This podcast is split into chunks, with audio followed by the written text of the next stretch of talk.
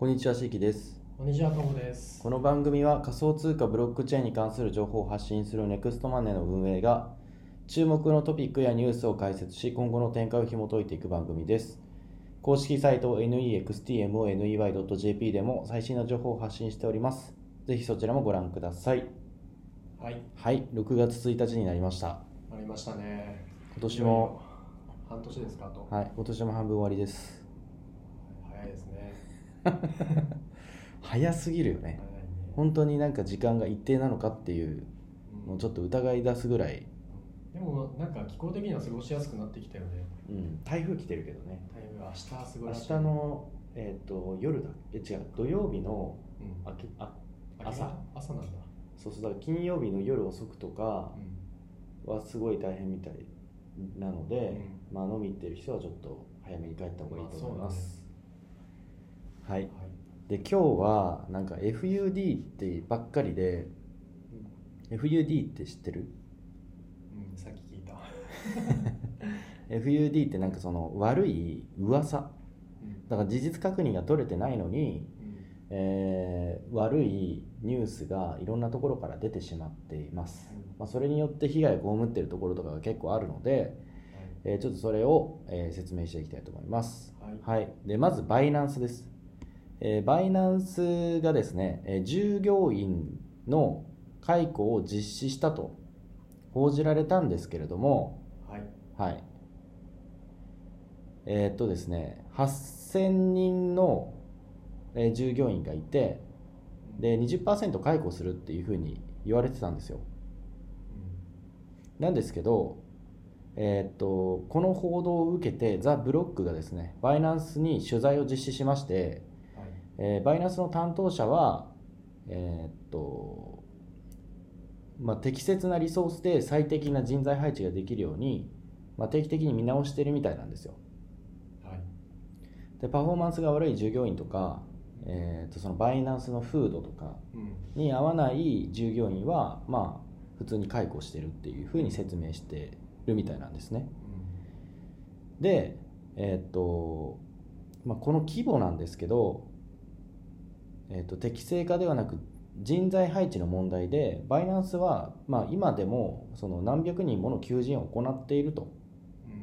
言っております。はい。なるほどです。はい。なの合わな人を切ってるっていうだけで、うん、大幅な削減をしてるわけではないそうそうそうそうそう。だからそのなんて言うんだろうな報道の仕方に悪意があるっていうか。まあそうだね会社がだからやばいんじゃないかってちょっと見せてるところがあるそうだね。業績が悪いから解雇してるようなうんふうに取られるように、えー、とメディアが報道してるということなので変更報道ですね、そんな心配しないでくれと。うん。普通の普通のその人材うんの適正配置だっていうふうな感じです。うん。悪い人は悪いって切ってっていうことですよね。そうですね。はい。まあメディアはやっぱりあのどうしても数字が欲しいのでうんまあそうですね、まあ私たちこれに限らずですもんね。そうそうそう。はい。私たちもまあメディアなので数字は取りたいなとは思ってますけど、うん。うんでもそのユーザーとか、まあ、読者の人たちにその間違った印象を与えてなんかその操作するみたいなことはなんかあんまり良くないと思うんですよね。うん。そうですね。うん、確かに。でまあ仮想通貨業界ってそういうのがあまりにも多すぎてうん。そもそも FUD じゃなくて、えーっとそのニュース自体がフェイクニュースの場合もあるんです。確かに。でその今の仮想通貨のメディアの構造ってどうなってるかっていうと、まあ、ほぼほぼ海外のメディアが一時情報としてツイッターとかうん。あとはプロジェクトに取材してえーニュースを書いてます。はい。でそれを各国のメディアとかが翻訳をして二次情報として流してるんですけど、うん。まあ、それの一時情報がフェイクニュースの場合があってうん。大元がね。そう元が。でそれをバーってこはう広げちゃう人たちもいるんですよ。はい。まあ、それによってなんか、えー悪い影響を受けるところも結構あるとえーいう形になっています。はい、はい。で、えー、と次が、まあ、次は FUD じゃなくて、まあ、これもちょっとバイナンスの件なんでついでにやっていきたいと思います。はい。えー、とバイナンスがファーストデジタル USD をサポートというニュースが入ってきました。えーっとですね、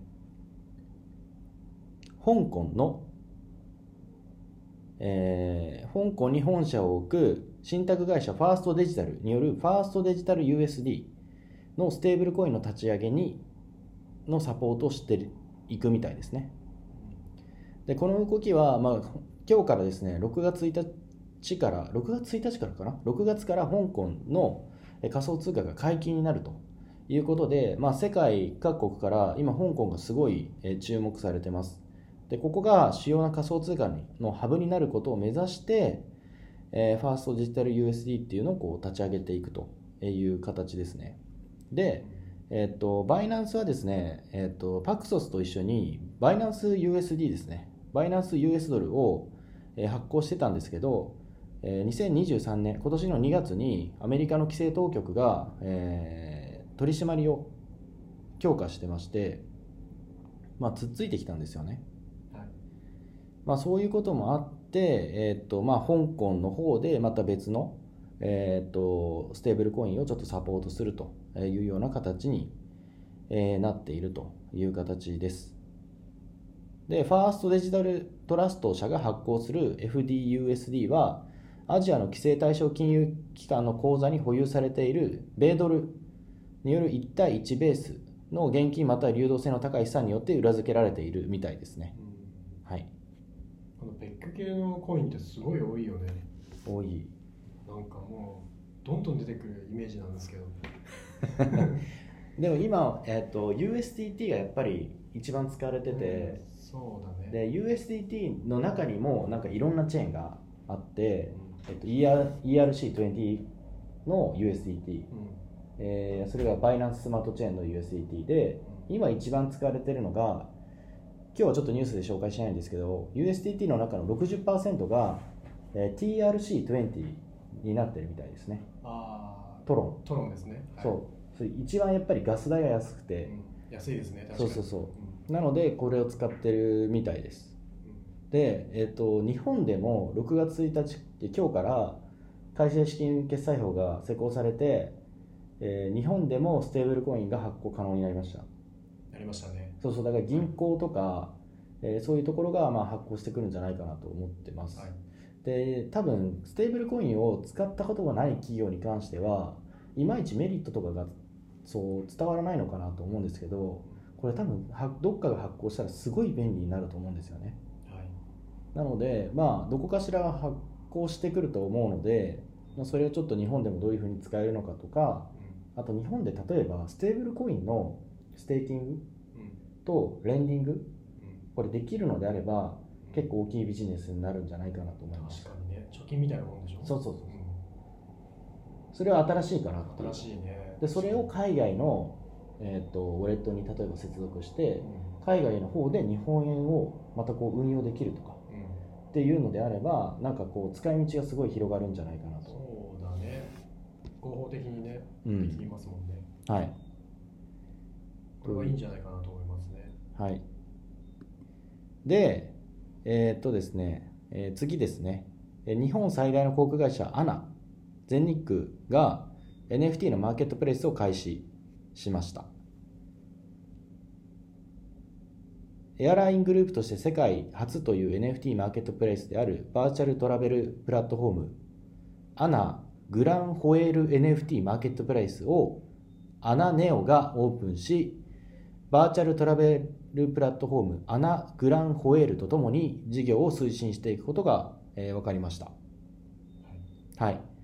で、アナネオはスマホ向けの時空を超える旅客機スカイホエール、えーメタバースバーチャルトラベルプラットフォームの開発企業で、同プラットフォームでは、航空写真家ルーク小沢氏による初コレクションが展示される予定です。NFT はデジタル商品の所有権として表示されている技術であり、え現在は主にアートや音楽等の分野で活用されております。アナグループでは NFT や航空業界に応用することで顧客との新たなつながりを生み出すことを目指しており、アナは公式発表の中で次のように述べています。えー5月30日から航空写真家ルーク小沢氏の写真のデジタル写真が最初のデジタル写真が NFT に変換される予定で、そのうちの1枚をえー写真現像の元となる、えーポジフィルムとセットで販売する予定みたいです。えー価格は10万円。で、ポジフィルム付きの NFT はオークションで販売するみたいです。はい。はいはい。って知ってました？いや知らないです知らないですよね。まあそのそういう業界の中ではもしかして有名なのかもしれないですね。確かに。うんアナも面白いことやりますね、ん。まああとなんかプレイス出すんですね。そうみたいですね。はい。オープンシーどうなんだろうね。ここの共有コントラクトなのかね。 OpenSea でも、あー独自コントラクトなのかとかもちょっと気になるところではありますね。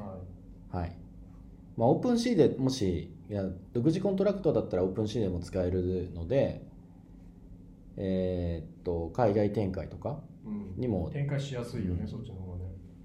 そうですね。ここでしか買えないってなったらここの共有あのプラットフォームしか使えないね。日本ってそれが多すぎて。多いよね。そなんかカードにしてもなんか付録でもさ NFT 買っても共有コントラクトで、うそこのプラットフォそうそこのプラームでねットフォームでしか使えないみたいな。そうそう。共有コントラクトっていうのは、えーっと例えばなんだろう LINE とか？うんそうだね。LINE とかだ NFT だ LINENFT とかは LINE チェーン LINE のあの独自のチェーンを使っているので LINE の NFT の中でしかこうやり取りができないんですよ。うん。売買とかね。そうそう。で例えば OpenSea でも共有コントラクトっていうのがあるんですけど OpenSea が、えー出してる共有コントラクトなので、 OpenSea 上でしか使用ができません、はい。えーまあ、もっと分かりやすく言うとアメーバブログとかをやったことがある人は、えー、とブログってアメーバブログとか、えー、とあとは自分でやる独自ブログ、うん。 WordPress とか作るはい独自ブログ、ドメインとサーバーを取ってやるブログがあるんですけどアメーバブログとかはサイバーエージェントが提供しているアメーバっていうサービスの中に、えー作られてるブログを借りてるわけですよ。はい。なので、まあ、サイバーエージェントがもし仮にアメーバブログをのサービスをやめたとするとそのブログが終わっちゃうと、うん、そういうことですね、はい、なので例えばオープンシーが、えーマーケットプレイスやめたら自分の NFT も消滅してしまうと。は共有コントラクトだと、い、ですね、はい、で独自だと,、えー、と別にどこがやめようが、えー残り続けるっていうことになります。はい、はい。わかりやすかったです。はい、で、えー今日の最後の、えーニュースなんですけども、はいえーっとですね、これが結構今、ちょっと業界の中で問題になっていて、問題っていうか、よくまだ分かってないんですけど、えーっとクロスチェーンプロトコルのマルチチェーンが5月31日に、えーっと CEO のジャオ・ジュンっていう方がいるんですけど、はい、連絡が取れなくなってる連絡取れない。はい。連絡が取れなくなってどれぐらい取れないんだろうな いや、でも大問題でしょ、これ。飛んじゃったってこと、うん。いや、わかんないんだよね。まあ、連絡が取れないってことで、技術的な問題が結構続いている中で、うん。えーっと、リーダーが中国で逮捕されたという噂。噂ね。そうそう。うん。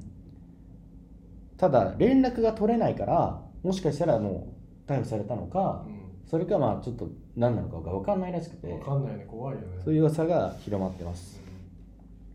でチームはですね、まあ、そのプロトコルの運用のサービスの運用を維持するために可能な限りのことを行ってるんですがその CEO のジャオ・ジュン氏さんジャオ・ジュンさんと連絡が取れない限りその必要なサーバーのアクセスができないらしいのよ。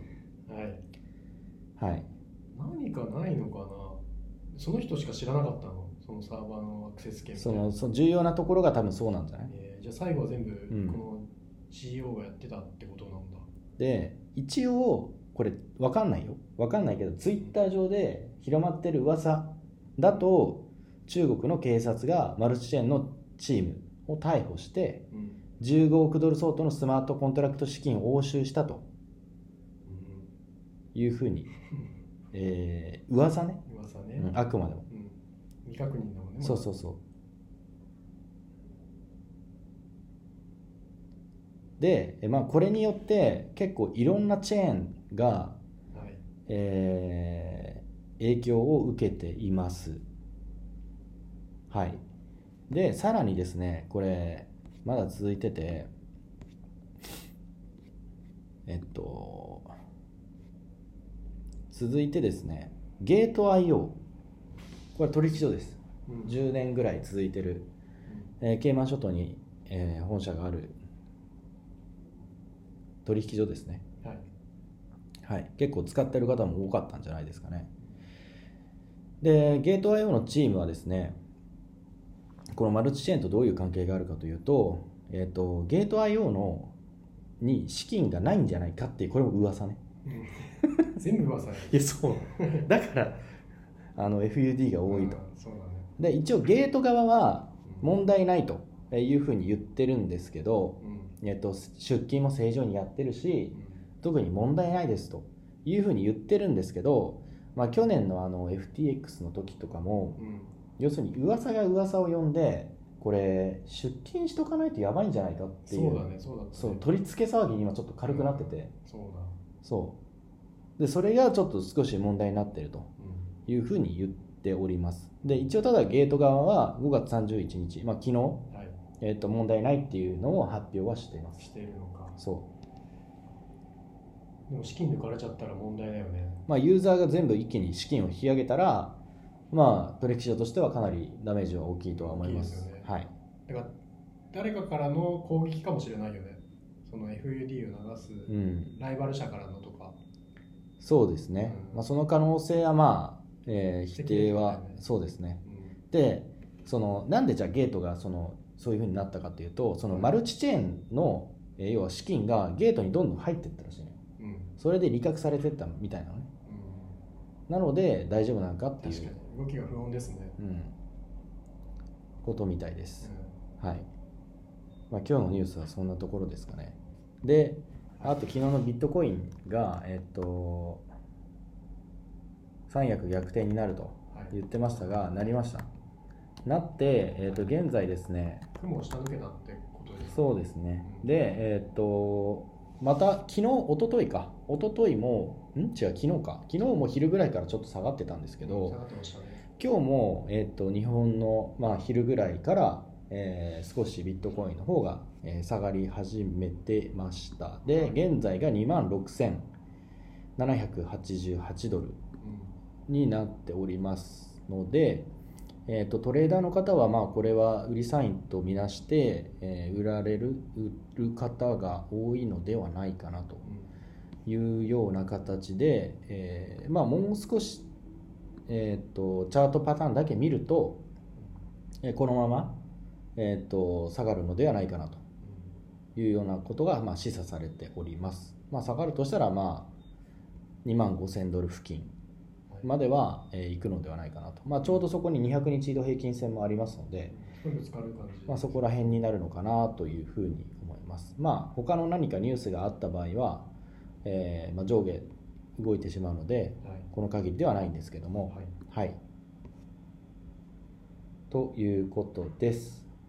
ありがとうございます。今日はこれで終わろうと思います。はい。はい、ありがとうございました。ありがとうございます